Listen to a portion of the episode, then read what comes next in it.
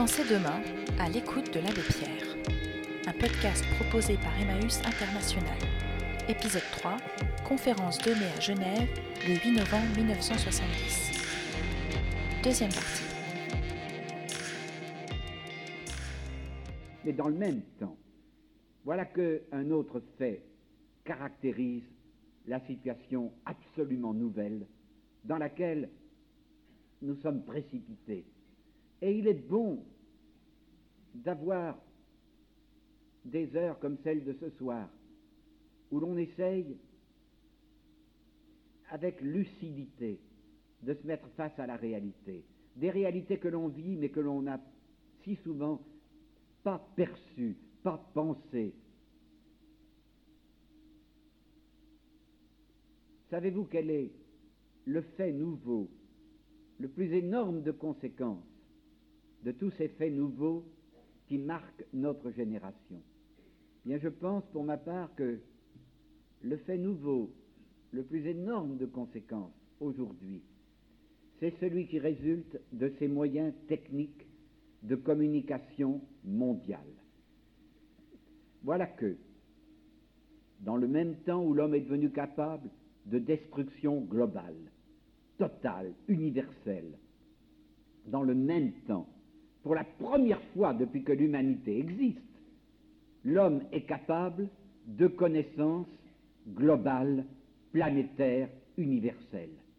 Désormais, pas un événement important ne peut se produire où que ce soit à travers le monde sans que, instantanément, nous en ayons la connaissance. À la minute qui suit, une émission de radio va nous le faire savoir.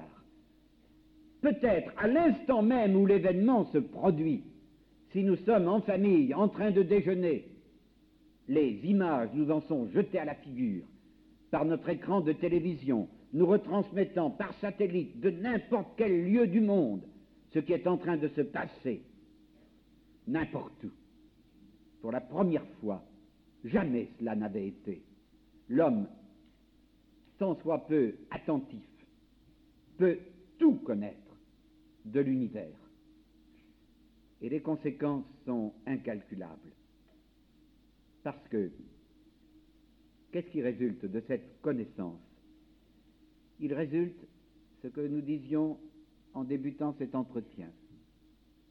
Nous découvrons avec éblouissement que les merveilles de l'univers sont plus grandes, plus splendides que tout ce que nous avions pu imaginer. Dans l'infiniment grand des astres, dans l'infiniment petit de ce que peuvent nous révéler des émissions scientifiques au microscope, dans les fonds sous-marins, nous découvrons ce que jamais l'homme n'a connu, de ces stupéfiantes beautés qui peuvent exister dans les parcelles les plus infimes de la matière, dans les abîmes absolument inconnus de toujours.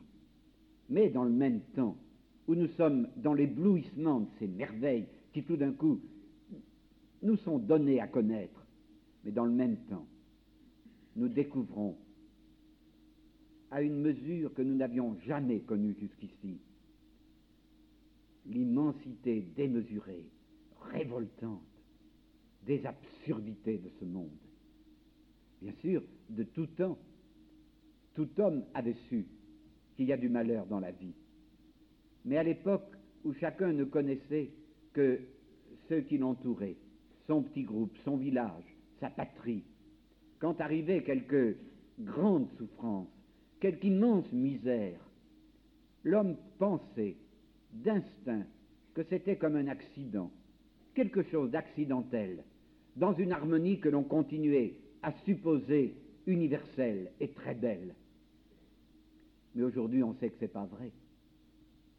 Aujourd'hui, on sait, on a le courage de tout regarder, de vouloir savoir, on sait que le malheur, l'atrocité qui accable les innocents, les petits-enfants, l'immensité de leur souffrance est tellement pire que tout ce que nous avions cru. Quand nous étions gosses, tous les bouquins qui nous parlaient des pays tropicaux, équatoriaux, nous en parlaient comme de paradis terrestres. Aujourd'hui, on sait que ce n'est pas vrai. on sait ce qu'il y a d'abominable, d'inacceptable dans cette réalité qui est là. Et alors, c'est de là que proviennent ce que pour ma part je considère, je crois très profondément, les bouleversements les plus profonds dans la condition humaine. Car devant cette connaissance de tout, avec des sujets d'émerveillement et les sujets d'indignation, alors voilà que d'immenses procès, même s'ils sont restés inconscients dans notre subconscient, mais en fait existent, d'immenses procès. Et le premier de tous, le procès légitime pour la raison et la soif de justice de tout cœur d'honnête homme, le procès de l'Éternel, le procès de Dieu. Ce n'est pas possible qu'un honnête homme n'ait pas, s'il a eu le courage de regarder l'univers comme il est, été amené à cette mise en accusation de l'Éternel. Comment Voilà que, si je raisonne, tout me dit que l'Éternel ne peut être que toute perfection. Il ne peut être que tout amour, par la nature même de son être. La révélation de la foi nous dit que nous devons l'appeler Père. Tout amour tout puissant aussi. Comment ne pas l'interpeller. Comment ne pas dire à l'Éternel Quel Père, si véritablement il avait la puissance, verrait souffrir ses gosses, comme souffrent tant de multitudes d'innocents, de petits bébés qui viennent de naître, quel père véritable, ayant le moyen, n'interviendrait pas Et voilà que ceux qui sont croyants, que ceux qui sont certains que l'Éternel est amour quand même, ils ne peuvent pas ne pas se trouver interpellés par des frères humains parfaitement honnêtes, assoiffés de vrai, de justice, et qui interpelle celui qui est croyant quand même, quand même, malgré la connaissance à laquelle on ne peut plus se dérober aujourd'hui, de l'immense atrocité du monde. Voilà que celui qui est croyant quand même se trouve interpellé par son frère, honnête, loyal, qui lui dit comment peux-tu encore chanter gloire à l'Éternel? Pour que tu chantes encore gloire à l'Éternel, il faut que tu détournes les yeux, que tu n'aie pas le courage de regarder en face les choses comme elles sont. Si tu avais le courage de les regarder en face, tu ne pourrais plus. Tu désertes. Et voilà que le croyant se trouve placé dans cette position de voir comme un enfant qui verrait son père accusé par ses enfants, comme un enfant qui verrait ses frères scandalisés par le père. Nous ne pouvons pas ignorer que cela existe comme un fait, un fait d'honnête homme dans le monde d'aujourd'hui, du fait même des connaissances qui désormais sont imposées à l'homme. Et puis, immédiatement vient une autre conséquence. L'Éternel est en procès. Je ne peux plus croire, disent tant d'honnêtes gens, je me rappellerai toute ma vie le mot de cet étudiant de Suède qui un jour me disait pour moi, l'Éternel désormais, c'est le Tout-Puissant incapable. Et voilà qu'alors, pensant avoir vu le Tout-Puissant incapable, l'homme se retrouve tout seul. Tout seul. Et voilà qu'alors, inévitablement, inexorablement, après le procès de Dieu vient le procès de l'homme. Oh, l'homme peut être émerveillé, enorgueilli de ses capacités. Voilà qu'il il a commencé avoir, par sa puissance, sa ténacité, son ingéniosité, il a commencé à voir s'ouvrir à lui cette immensité dont ni le philosophe ni le scientifique ne peuvent dire la nature, les limites, les dimensions, cette immensité qu'on appelle le cosmos, qui tout d'un coup s'ouvre à l'homme comme un jardin. Il n'est plus insensé de penser que ceux qui ont dix ans, vingt ans aujourd'hui, avant d'arriver au terme normal d'une longue vie, auront vu l'homme véritablement prendre possession de ces immensités. L'homme a de quoi, oui, être émerveillé, d'avoir non seulement pu aller dans l'espace, mais déjà prendre pied sur un autre astre. Mais en même temps, comment ne se trouverait-il pas honteux? Il est capable d'analyser la Terre de la Lune. Il n'est pas capable de faire produire tout bonnement à la terre de la terre, la terre des hommes. Tout ce que cependant sa science lui affirme tous les jours davantage, que cette terre et ces eaux de cette terre sont capables de produire pour que tous les petits-enfants des hommes aient de quoi vivre, et de quoi manger, puissent avoir une existence véritablement digne d'homme. Cet homme, il a découvert les énergies fantastiques qui se trouvent dans les infimes parcelles de la matière. Mais jusqu'à présent, il s'en est servi surtout pour organiser la terreur. Cette terreur dont nous disions tout à l'heure que par ailleurs, en même temps qu'il se ruine pour l'accroître toujours un peu plus, il se sent grotesque de l'accroître, puisqu'il sait qu'il ne pourra pas, ni lui ni l'adversaire, y recourir sans folie. Et cependant, il fait que tournent indéfiniment sur nos têtes les bombardiers qui portent ces instruments. Il suffirait d'une du lancement d'une petite onde pour que tous les mécanismes se mettent en place et que tout se déclenche. Et quelle est la certitude Des études ont été faites?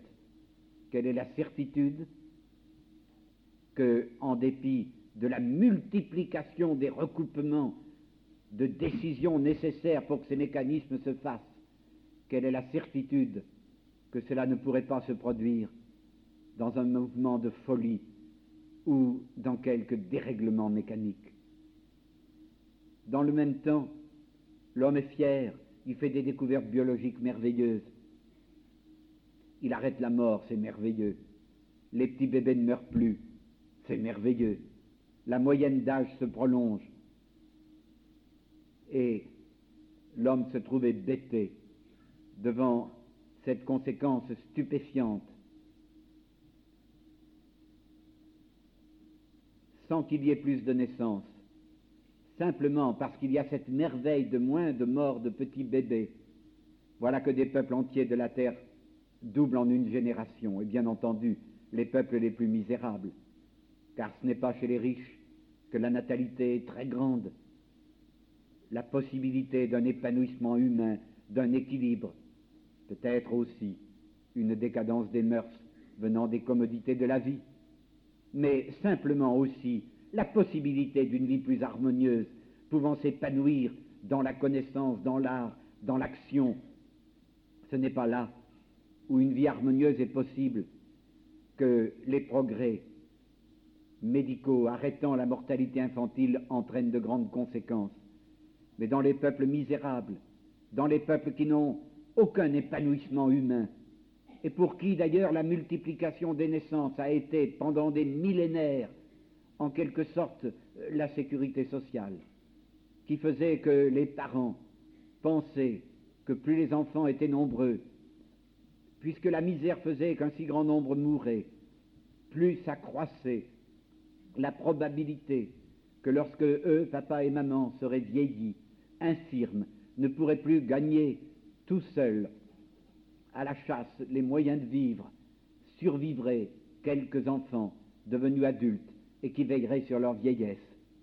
Voilà que dans ces peuples les plus pauvres, les plus démunis de tout, par notre générosité à bon marché, qui ne résiste pas à un appel pour distribuer des médicaments pour empêcher les bébés de mourir, par notre générosité à bon marché, qui accepte de donner le peu que coûte ces moyens qui arrêtent la mort, mais qui n'est pas capable, notre générosité, parce qu'elle n'est pas un amour véritable, capable de comprendre que ceux qui ne mourraient pas, il allait falloir qu'ils puissent vivre, et qu'ils puissent vivre en homme, et pas en mendiant à perpétuité, recevant les aumônes de nos générosités, notre petite générosité à bon marché, qui n'était pas capable de comprendre que quand nous donnons un franc pour empêcher les bébés de mourir, nous sommes en quelque sorte des malfaiteurs si nous ne sommes pas résolus à donner de notre bourse et par la pression de l'opinion publique sur les pouvoirs publics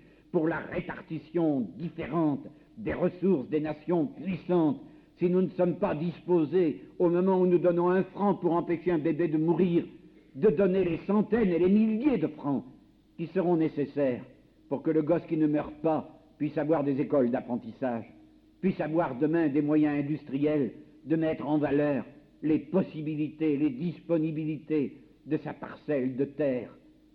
Si nous ne comprenons pas cela, alors résulte de notre prétendue victoire sur la mort une espèce de panique.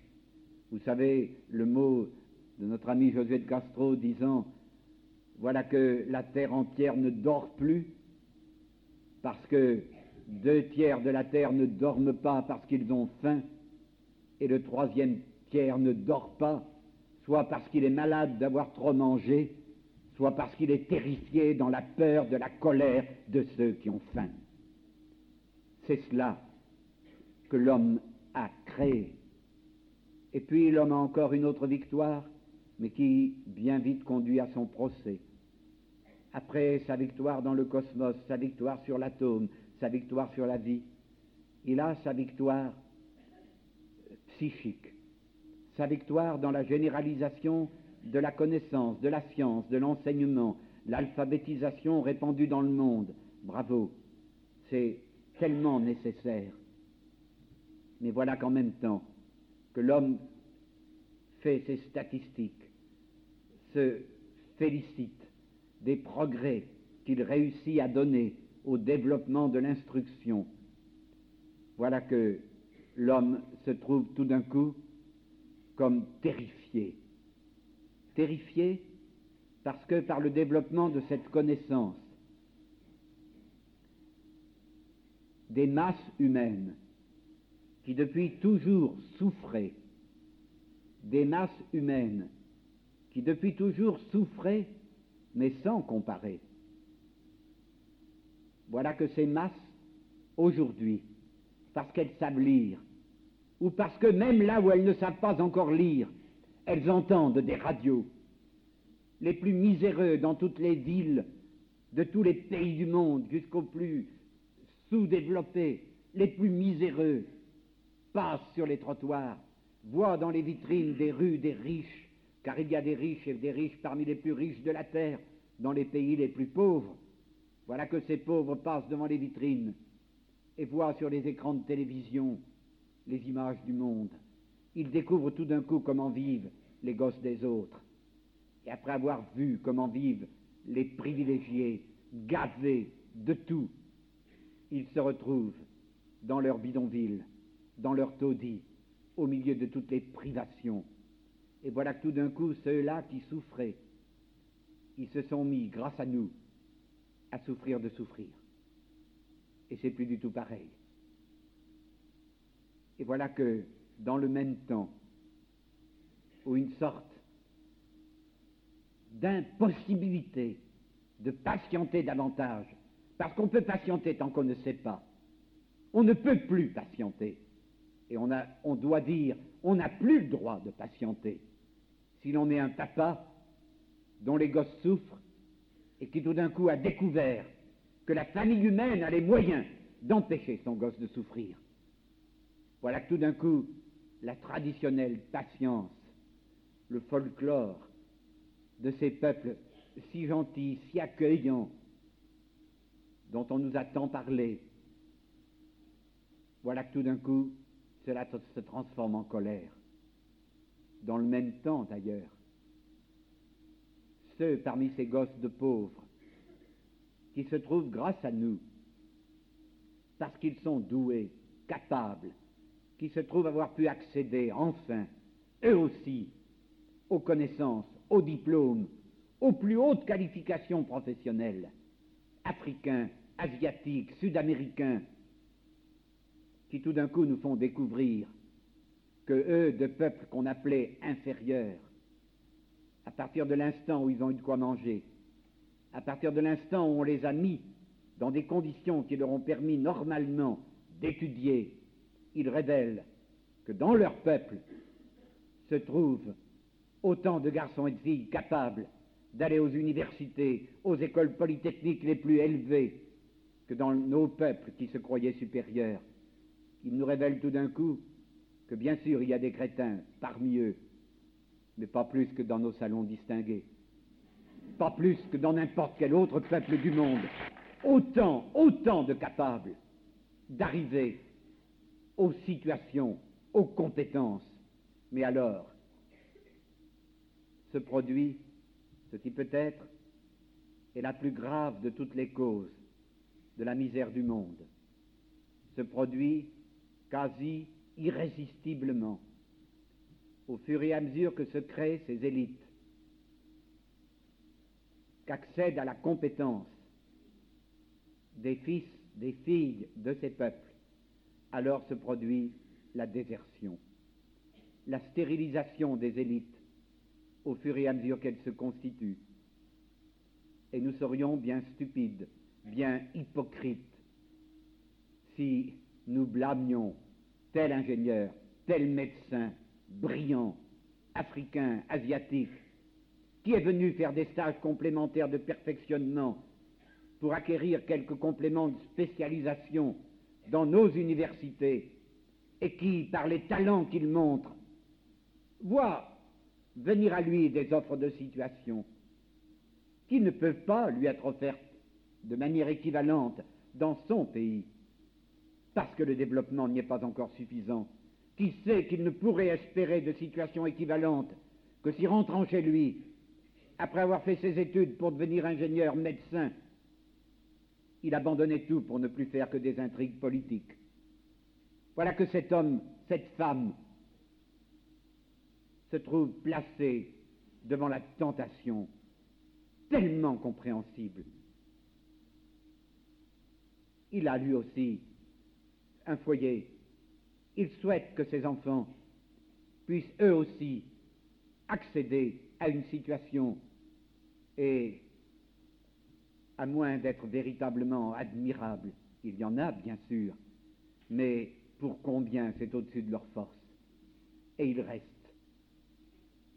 cette désertion des cerveaux, ce drainage de ceux qui seraient si nécessaires dans ces pays et que nous retenons chez nous et que nous accusons, que nous blâmons, alors que nous sommes stupides de les blâmer, car après tout que leur reprochons-nous si ce n'est de vouloir tout simplement, avec hâte, vivre comme nous vivons.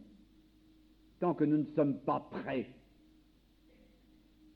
certains de chez nous, à renoncer à toute une partie de nos privilèges pour aller avec eux participer, sans privilèges exorbitants, participer avec eux aux tâches ingrates, difficiles de la période dans laquelle se trouve leur pays, tant que nous n'y sommes pas prêts véritablement, ou tant que nous ne sommes pas prêts à mettre à leur disposition le maximum de moyens pour l'efficacité, la réussite, s'ils retournent au service de ceux qui souffrent chez eux, mais nous n'avons qu'à nous taire.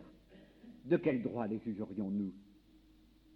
C'est cela, les bouleversements du monde d'aujourd'hui. Et cela qui, je crois, et ce qui pèse le plus sur notre condition humaine aboutit, bien sûr, après le procès de Dieu, à un énorme procès de l'homme. Car que résulte-t-il de tout cela? Je pense qu'un jour, les philosophes de l'histoire, quand ils se pencheront sur notre époque, si elle a des lendemains, si elle n'aboutit pas à l'anéantissement, les philosophes de l'histoire diront que ce qui aura au maximum caractériser ce temps, ça aurait été l'apparition d'une espèce d'impuissance de la puissance. Voilà que l'homme, accédant au maximum de la puissance, dépassant tout ce qu'il avait jamais imaginé, se trouve ridiculisé par les résultats auxquels il aboutit avec cette puissance même. Et dans le même temps où apparaît cette impuissance de la puissance, voilà qu'éclate de partout à travers le monde une espèce d'évidence pour une multitude, l'évidence qu'il n'y a finalement plus qu'une seule espérance réaliste, la violence, tuer pour apprendre à vivre. L'homme en est là. C'est là où se trouve acculée une multitude d'hommes et de femmes aussi bons que n'importe quels autres, mais qui n'ont plus d'autre espérance. Comment ne pas être comme glacé, comme si on entendait une espèce d'éclat de rire satanique, diabolique, sur l'humanité tout entière, ce grotesque, d'une humanité si puissante et qui voit la multitude accumulée, à ne plus avoir d'autre espérance que le meurtre pour apprendre à vivre. Oh, voyez-vous, nous parlons beaucoup de la violence. On en parle beaucoup, spécialement dans les milieux qui parlent de la paix. Comme il est rare que l'on ait le courage, ou tout simplement la réflexion, la lucidité, d'aborder ce problème tout entier La violence, il y en a trois espèces. Quand nous parlons de violence, nous pensons toujours à la deuxième espèce de violence, la violence de ceux qui prennent des bombes ou des mitraillettes. Mais il y a une autre violence qui précède. Un jour, il y a peu, on m'interviewait à l'improviste, à la télévision, à Montevideo. C'est l'un des pays de l'Amérique latine où la guérilla urbaine, comme on dit, c'est la première développée. Et l'homme qui me questionnait sans m'avoir averti, et c'était dans une émission en direct, on ne pourrait rien corriger, me dit Père, quand vous venez chez nous et que vous rencontrez des guérilleros, des partisans, des maquisards, qu'est-ce que vous leur dites? C'était grave. Je savais que cela était écouté par le gouvernement, par la police, par les riches dans leurs salons, par les miséreux dans les rues et aussi dans les bidonvilles car c'est un des phénomènes les plus étonnants de notre époque, de voir dans les plus misérables bidonvilles de partout, autour des capitales, sur des huttes de paille ou de carton, une antenne de télévision. Des familles qui n'ont pas de quoi manger se sont unies pour cette folie. Oui, on pourrait regarder cela sous cet angle, dire c'est une folie de faire la défense d'un poste de télévision alors qu'il n'y a pas de quoi manger. C'est fou.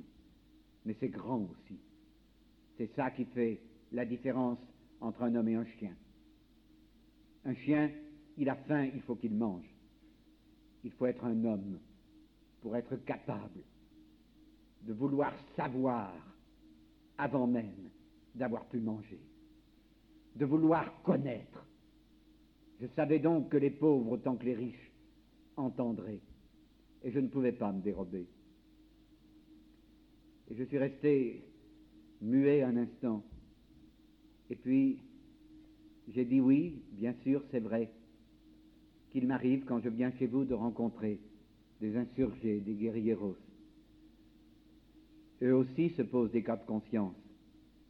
Et bien souvent, ils veulent venir questionner, parler. Vous me demandez ce que je leur dis Je les écoute. Et puis après les avoir écoutés, je n'ai rien à leur dire. Je n'ai rien à leur dire, moi qui ne manque de rien, moi qui ne suis pas un riche, mais qui suis sûr de dormir à l'abri, moi qui n'ai pas l'humiliation d'avoir des petits-enfants qui pleurent, parce que je ne peux pas leur donner le nécessaire.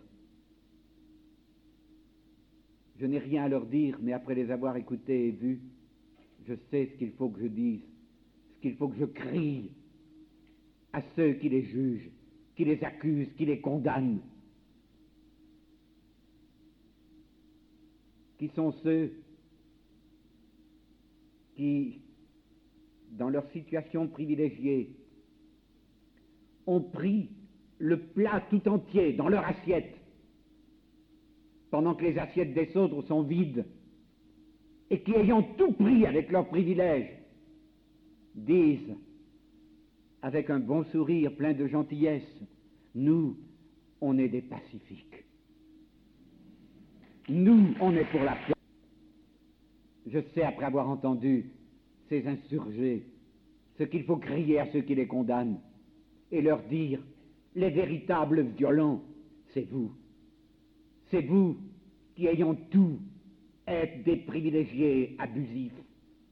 Parce que votre privilège, même à supposer ce qui n'est presque jamais la réalité, même à supposer que votre privilège ait été acquis d'une façon parfaitement légitime et honnête, devenez des criminels, véritablement, quotidiennement des meurtriers, parce que votre privilège n'est pas au service de ceux qui sont faibles.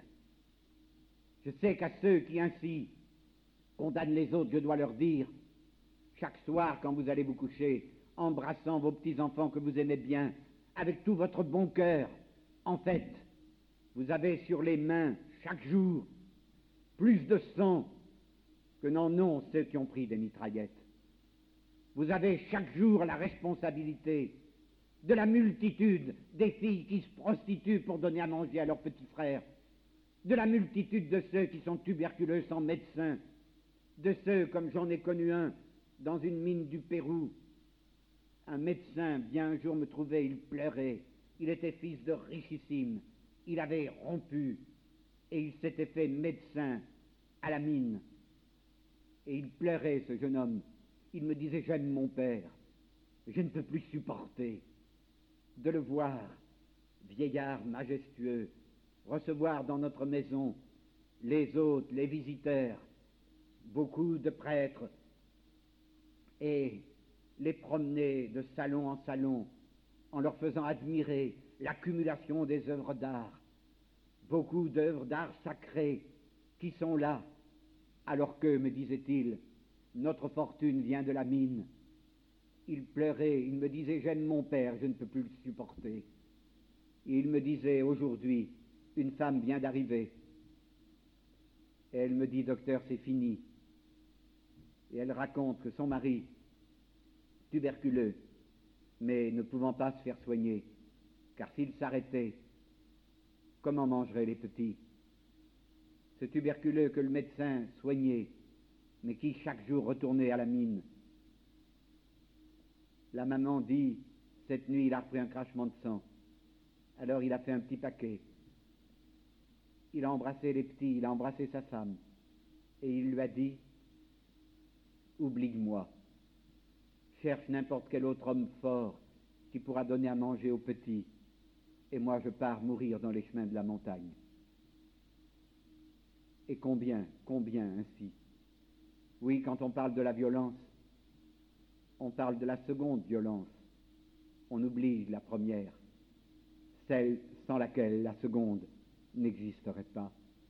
Et cette première violence, la seule qui soit totalement criminelle, objectivement criminelle, peut-être pas dans la conscience, parce que tant sont nés dans cette situation ne l'ont jamais mesuré, n'en ont jamais pris conscience que peut-être cela les innocente moralement, Mais cette criminalité de la première violence, en fait, prenons garde de ne pas être nous, de ceux qui en accusent d'autres. On est tous privilégiés par rapport à quelqu'un d'autre, toujours, toute sa vie, tantôt par l'âge, par la santé, par la culture. Est-ce que le privilège dont on dispose, il est serviteur? S'il ne l'est pas, il devient un vol, il est criminel.